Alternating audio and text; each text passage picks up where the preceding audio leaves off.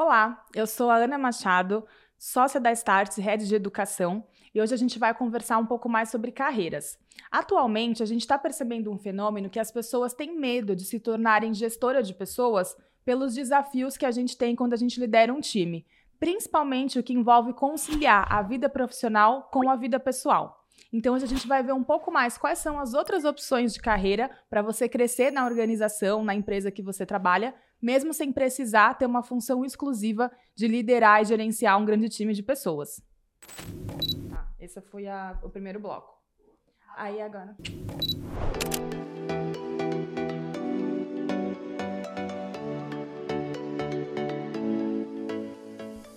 No videocast anterior, a Mariana Filizola e a Sabrina Bezerra receberam a Paula Silva do Google Cloud da América Latina, onde ela contou um pouco mais sobre carreira em Y e como eles trabalham isso no Google, que é uma das maiores empresas de tecnologia do mundo. Hoje eu volto para destrinchar esse tema com vocês, para a gente conseguir entrar um pouco mais em detalhes sobre como é essa carreira em Y.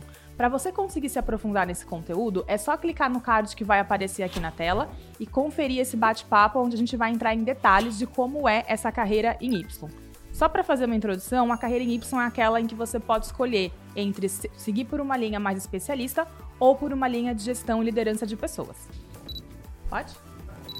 Seguindo a nossa conversa sobre carreiras, hoje a gente vai conhecer outras duas formas de carreira além da Y que estão começando a se tornar mais populares.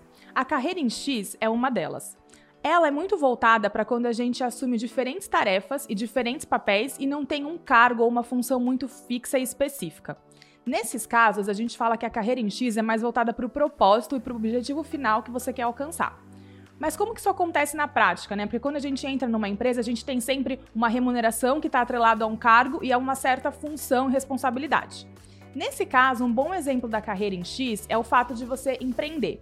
Quando você começa uma nova iniciativa, não só quando você funda uma empresa, mas faz um novo projeto até dentro da organização que você trabalha, você vai ter que usar diferentes chapéus do que aquele projeto precisa. Então você vai ter uma função mais criativa no início, você vai ter que interagir com pessoas de diferentes áreas, você vai ter que cuidar para que o recurso que você tem para investir naquela iniciativa seja utilizado da melhor forma possível, para que tenha um retorno. Então você vai ter diferentes funções dentro de um mesmo projeto iniciativa para que ela saia do papel e aconteça.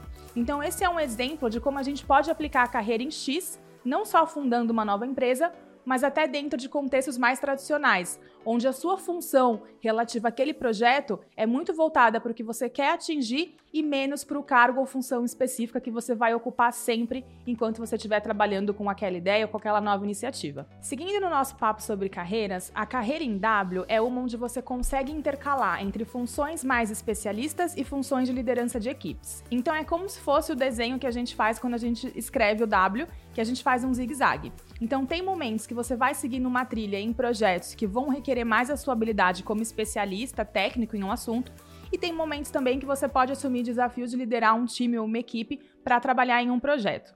O grande ponto aqui é que isso não é linear. A gente quebra aquela lógica de que o único caminho para você crescer numa organização e ser relevante é subindo na posição hierárquica e tendo cada vez mais pessoas abaixo de você.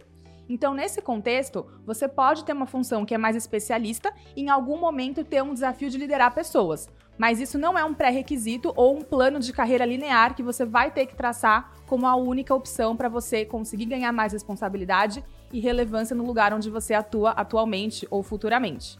Aqui na Startse, eu comecei como especialista educacional, porque eu tenho um, uma, um background, né, uma formação em educação que me dava essa competência para ser mais especialista na criação de novos produtos, mas eu também trabalho com líder de equipes. Então hoje eu tenho uma pessoa que trabalha comigo produzindo material didáticos e quando a gente cria algum novo curso ou projeto, principalmente no início, eu também tenho uma função de ajudar a coordenar as pessoas e áreas que estão envolvidas para a gente fazer esse curso, esse programa acontecer. Então, esse é só um exemplo de como a gente pode, né, ao longo da nossa trajetória profissional e dentro das organizações, ter experiências que são de especialista e também de gestão de pessoas. Essa é a nossa conversa sobre carreiras. Se vocês têm interesse em saber mais sobre esse assunto, manda pra gente os comentários, dúvidas, os dilemas que vocês vivem, que a gente pode trazer outros especialistas e outros conteúdos para apoiar vocês a se desenvolver cada vez mais. Curtiu? Comente aqui qual tipo de carreira mais tem a ver com você, com qual delas você mais se identifica. E para ficar por dentro de todos os temas sobre o futuro do trabalho e inovação, baixe o app da Startse. O link para você acessar está aqui na descrição desse vídeo. Boa. Eu falei, ó, gente, eu cheguei atrasada, a gente terminou.